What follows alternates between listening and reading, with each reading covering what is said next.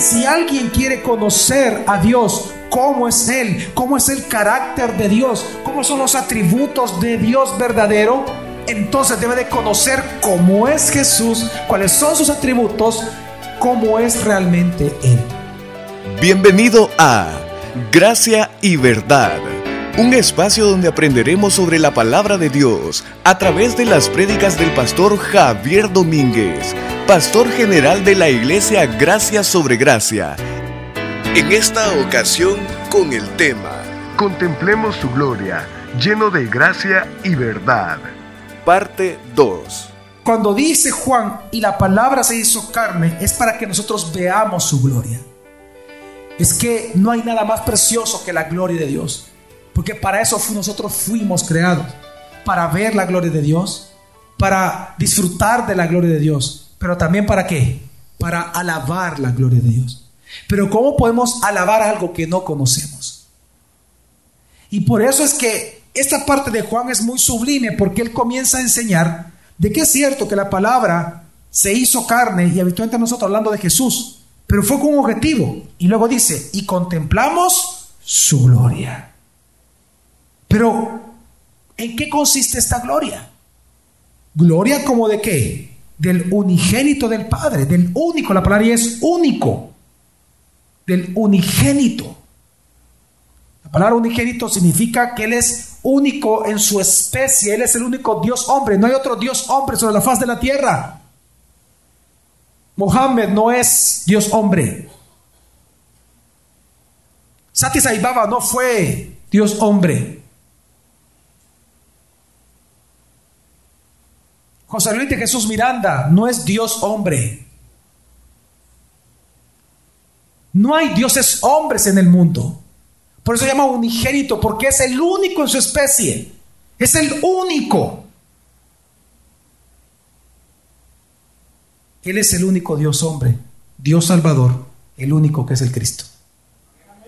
Y por eso dice que Dios precisamente encarnó para que por fin nosotros los seres humanos, que por tantos siglos, tantas culturas, buscando al Dios verdadero, hoy lo puedan contemplar de verdad y conocerlo, palparlo, oírlo, verlo, abrazarlo, amarlo y alabarlo en la persona de Jesús.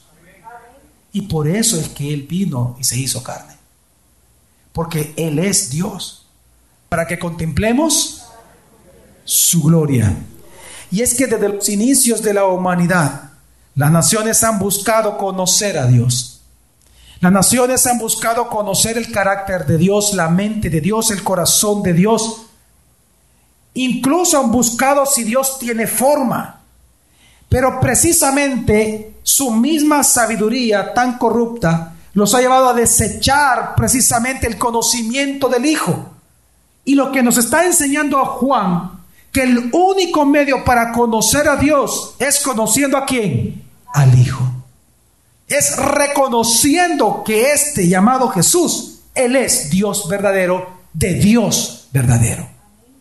Y es precisamente cuando Juan comienza a enseñar esto, es que es por la razón por la cual lo que le dije del tabernaculizar.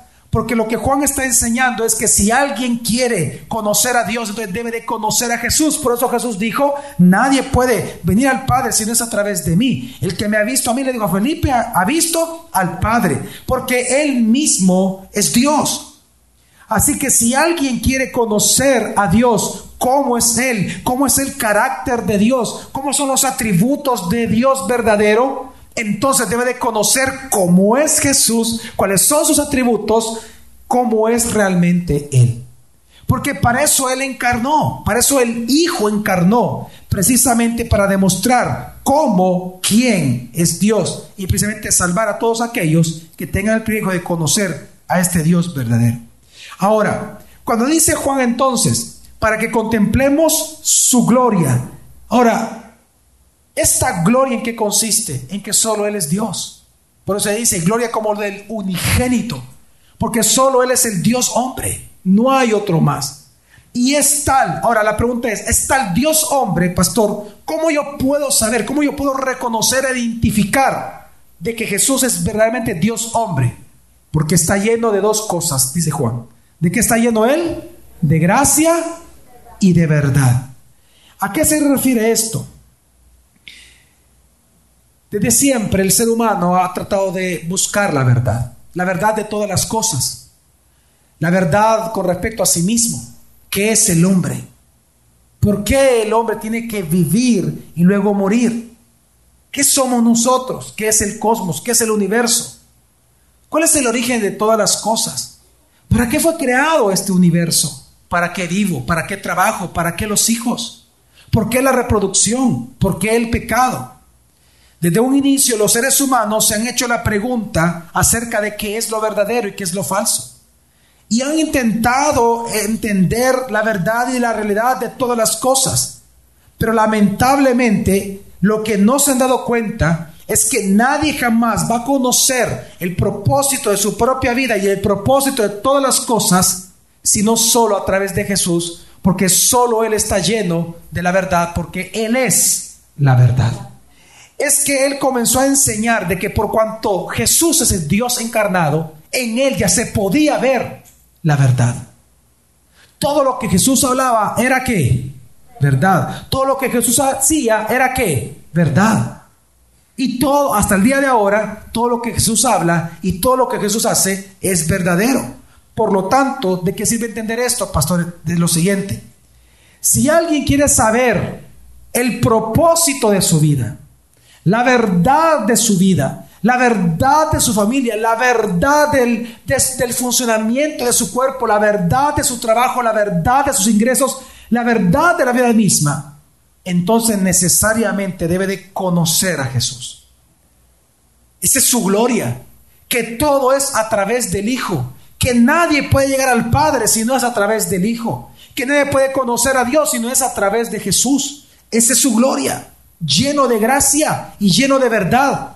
Porque la verdad la que nos lleva a obtener, a recibir la gracia salvadora del Señor. Lleno de verdad. La palabra verdad en la Biblia también, en, griego, en el Nuevo Testamento, ¿qué significa? Significa realidad. ¿Qué significa? Realidad. Usted quiere saber el porqué de su matrimonio, o sea, es decir, ¿qué es el matrimonio? ¿Cómo hacer funcionar un matrimonio? El porqué de mi vida, quién soy yo. Es decir, si usted quiere conocer cuál es la realidad de su vida, en qué consiste el propósito de la vida misma, tiene que ir a Jesús. Porque la realidad de todas las cosas es quién? Cristo Jesús. Es que mire, si usted me acompaña a Juan 18, ahí mismo en el Evangelio de Juan, Juan 18, por favor. Fíjese qué pasó cuando Jesucristo fue apresado, cuando estaba ante Pilato. Fíjese bien. Viene el versículo 36, en adelante dice así. Jesús respondió, mi reino no es de este mundo. Si mi reino fuera de este mundo, mis servidores pelearían para que no fuera entregado a los judíos. Pero ahora mi reino no es de aquí. Le dijo entonces Pilato, así que tú eres rey. Jesús respondió, tú dices que soy rey. Yo para esto he nacido y para esto he venido al ¿Para mundo. ¿Para esto qué dice? Para esto he nacido, para esto he nacido. Y la palabra se hizo carne y tabernaculizó entre nosotros. Y contemplamos su gloria, lleno de gracia y de verdad. Fíjese bien, Jesús viene, no solo dice Juan, pero ¿por qué lo dice? Jesús cuando estaba ante Pilato dijo algo muy importante, que es lo que Juan está citando. Juan está citando esto que dijo Jesús. Él dice, yo para esto he nacido, para esto he venido, es decir, que él existía antes de toda creación. Para esto he venido al mundo. ¿Para qué? Para dar testimonio de la verdad. Para dar testimonio de la verdad. Y cuando él dice eso, Pilato le hace la pregunta existencial más importante de todos los seres humanos en toda la historia de la humanidad, en todas las culturas. Le dice Pilato, ¿qué es verdad? ¿Qué es verdad? La razón por la cual hoy el posmodernismo ha tenido tanto éxito mediante la mezcla de pensamiento es que hoy ya nada es absoluto. Para la mente de los seres humanos hoy las cosas son relativas. Lo que usted cree es válido creerlo para usted porque es la manera en que usted comprende la realidad de las cosas. Si para usted el adulterio es algo normal en su matrimonio, es porque usted ha comprendido dicha realidad de esa manera. Pero la pregunta es, ¿qué es la realidad? ¿Qué es la realidad con respecto al adulterio? ¿Qué es la realidad no de adulterio? Porque ya estamos calificándolo. ¿Qué es la realidad con respecto a tener a una persona fuera del matrimonio? Si nosotros queremos conocer la realidad de ese hecho, ¿dónde tenemos que ir? A Jesús. ¿A dónde tenemos que ir? ¿Hacia quién? ¿Por qué? Porque Él es quién? La verdad. La psicología le puede decir a usted que ese es un problema de su vida y de los hombres. Otro psicólogo le va a decir que no es un problema, es un deseo. Y por lo tanto no hay problema que usted lo practique. La pregunta es, ¿qué es verdad? Solo lo que Jesús diga, haga o mande. Porque Jesús es la verdad. Y Él es la realidad de todas las cosas. ¿Por qué? Porque Él es el creador de todo cuanto existe. Amén. Entonces, ¿qué estoy buscando explicar con todo esto? La gloria del Dios encarnado es que solo es, Él es Dios hombre. Y solo a través de Él podemos conocer a Dios. Usted jamás va a conocer a Dios a través de una religión o a través de un hombre, solo a través de Jesús. Porque Él es Dios y esa es su gloria. Y solo a través de Él puede obtener salvación, porque solo Él, es, Él está lleno de qué? De gracia y de verdad que le ayuda a usted a recibir dicha salvación cuando usted cree esa verdad. Por eso es que si usted, por eso yo le digo, si usted quiere conocer qué es la verdad en su vida, qué es la verdad de las finanzas, el, el por qué la economía mundial, por qué Dios permite que las economías se manejen como se manejen, con monedas, por qué el trabajo tiene que ser de día de, de 8 a 5, es decir, por qué debo de trabajar, por, el porqué de las cosas, el porqué de los hijos, el porqué de nuestra ignorancia. Si usted quiere conocer todo eso, entonces venga a Jesús. Porque esa es su gloria, que Él es Dios y que en Él podemos contemplar y solo en Él podemos contemplar al Dios de gracia y al Dios de verdad, porque Él es ese Dios. Mire, por eso es que precisamente es importante la transfiguración de Jesús. Por eso es importante la transfiguración. Hay muchas personas que no entienden la transfiguración. En la transfiguración lo que Jesús demuestra es lo que Juan está hablando. Jesús lo que demuestra es su gloria, que Él es Dios hombre, que Él es Dios encarnado. Por eso es que mientras, por ejemplo, los mormones hablan de la restauración del ministerio profético en todo el mundo a través de solamente ellos, por medio del gran profeta para ellos, Joseph Smith, Mientras los musulmanes dicen de que Alá no puede ser conocido jamás. Y mientras los testigos de Jehová hablan de que Jesús no es Dios y que Jehová es el Padre, Dios sigue diciéndole al mundo que solo el Hijo, aquel llamado Jesús el Cristo, solo a través de Él y solo por Él hay salvación y gracia para todos. Amén. Por eso es que viene la importancia de la transfiguración. En Mateo capítulo 17, versículos 2 al 5, nos dice así la palabra de Dios. Y fue transfigurado ante ellos, y su rostro resplandeció como el sol, y sus vestiduras se hicieron blancas como la luz. Y he aquí, se les aparecieron Moisés y Elías hablando con él. Entonces intervino Pedro y dijo a Jesús, Señor, bueno es quedarnos aquí. Si quieres, haré aquí tres enramadas, una para ti, una para Moisés y otra para Elías. Estando él aún hablando, he aquí una nube de luz los cubrió. ¿Una qué? La gloria. Gloria. ¿Qué pasó? Y de la nube salió una voz diciendo, Este es mi Hijo amado, en quien me he complacido. A él oíd. Y si usted sigue leyendo, se da cuenta que después de que esta nube se disipa, solo ya estaba Jesús. Ya no estaba ni Elías, ya no estaba Moisés. ¿Por qué? Porque Elías representa a todos los profetas del Antiguo Testamento, ministerio por el cual Dios hablaba al mundo. Luego Moisés representa la ley, palabra de Dios, la cual todos debían de cumplir. Y de hecho hasta la fecha, en Cristo Jesús se cumplió porque Dios demandaba el cumplimiento de esa ley.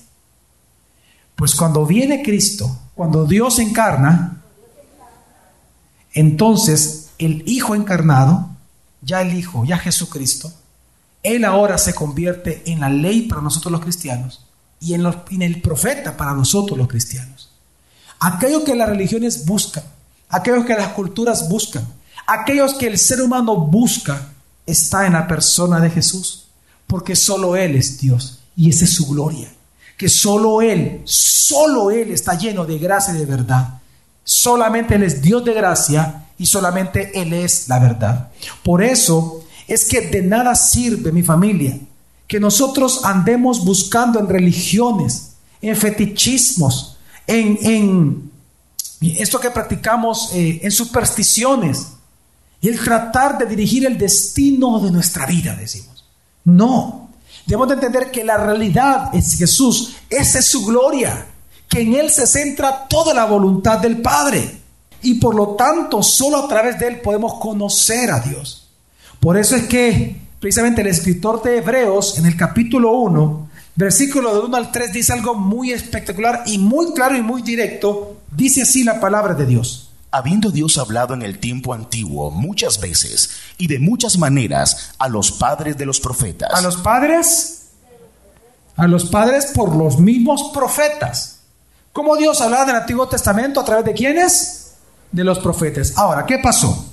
En estos postreros días nos habló por medio del Hijo, a quien constituyó heredero de todas las cosas, por el cual también hizo el universo quien siendo el resplandor de su gloria y la imagen misma de su ser, y quien sustenta todas las cosas con la palabra de su poder, habiendo efectuado la purificación de los pecados, se sentó a la diestra de la majestad en las alturas.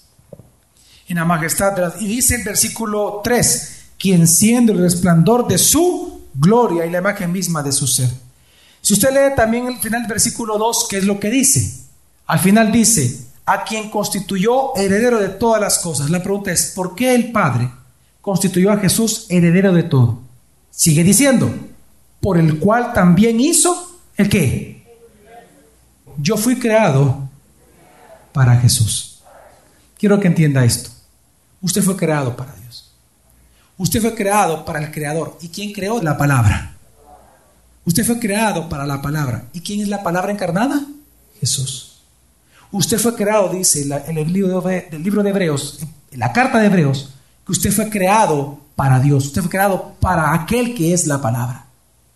Por lo tanto, el sentido de su vida y el propósito de su vida, de su matrimonio y de todo cuanto consista su ser, depende únicamente de esa palabra. Pero ¿cómo conocer la palabra? Porque la palabra encarnó. Hoy lo podemos contemplar. Podemos contemplar su gloria a través de la manifestación de su gracia y de su verdad. Lo que Juan está diciendo es sumamente bien profundo.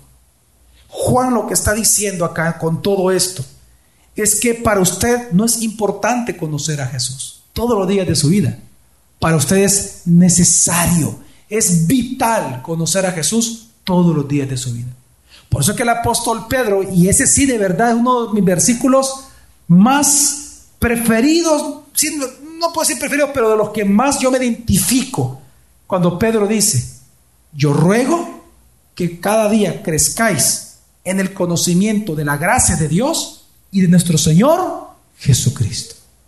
Porque precisamente es el propósito de nuestra vida, crecer cada día, madurar cada día en el conocimiento no solo de su gracia, sino de la misma persona de Jesús. Y digo esto porque para usted no es importante, es necesario. Por eso es importante, mire, que usted asista a una iglesia en donde de verdad le prediquen y le enseñen a usted acerca de la preeminencia de Cristo, de la gloria de Jesucristo todo el tiempo.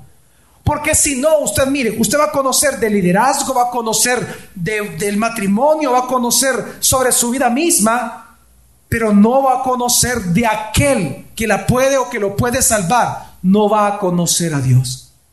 Porque la Biblia lo que está diciendo, por cuanto Jesús encarnó, por cuanto el Hijo encarnó en la persona de Jesús, es que ahora nosotros vamos a entender que solo hay un medio de salvación y ese es el mismo Cristo Jesús. Por eso es que yo le invito a usted cada día a que usted se congregue en una iglesia donde de verdad le prediquen a Jesús. Porque usted le puede predicar de muchas cosas, pero esas muchas cosas no le van a dar conocimiento de Dios. Cuando usted depende del conocimiento de Dios y es su alimento diario, el conocimiento de Dios. Amén. ¿O se olvidó usted lo que consiste la vida eterna? ¿En qué consiste esa vida eterna que usted tiene? En conocer a Dios y al Hijo. Juan 17.3 lo dice.